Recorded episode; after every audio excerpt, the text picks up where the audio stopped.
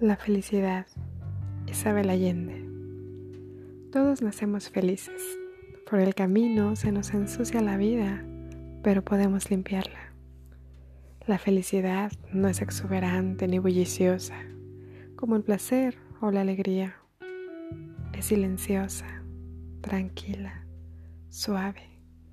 Es un estado interno de satisfacción que empieza por amarse a sí mismo. Vive feliz.